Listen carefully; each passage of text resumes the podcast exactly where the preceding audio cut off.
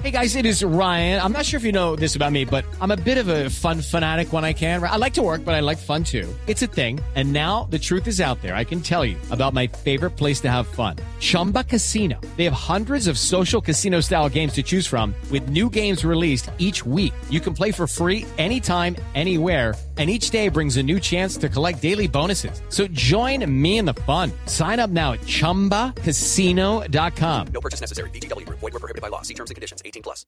¿Qué gallo tiene usted? Bueno, yo le tengo un gallo que tiene que ver con lo que está pasando en este mismo instante con el desafío de Marruecos. Y es que hay un estudio que dice, y esta, la- esta sería la clave para que nuestros oyentes que están en Twitter se animen a conseguir más eh, seguidores de una forma rápida y en vivo. Resulta que un estudio que se hizo en España, Te voy a hacer una anotación. Antes de que saliera el estudio, Murcia ya me lo había dicho. sí, O sea, es un visionario. un visionario, y te lo dije hace muchos meses, ¿no? sí, sí, sí. Bueno, Y, y sí le estaba prestando atención. Sí, ese, ese día sí, sí, sí. y te funcionó además. sí. Lo que quiere decir que este estudio es muy importante. No, es que tú qué haces aquí, estás perdiendo el tiempo. claves para, claves para que usted aume- aumente seguidores en Twitter rápidamente. El estudio comprobó que si uno sigue y tuitea y, y establece conversaciones a partir de un programa en vivo de televisión, puede tener un 33% más de usuarios a lo largo del, del tiempo.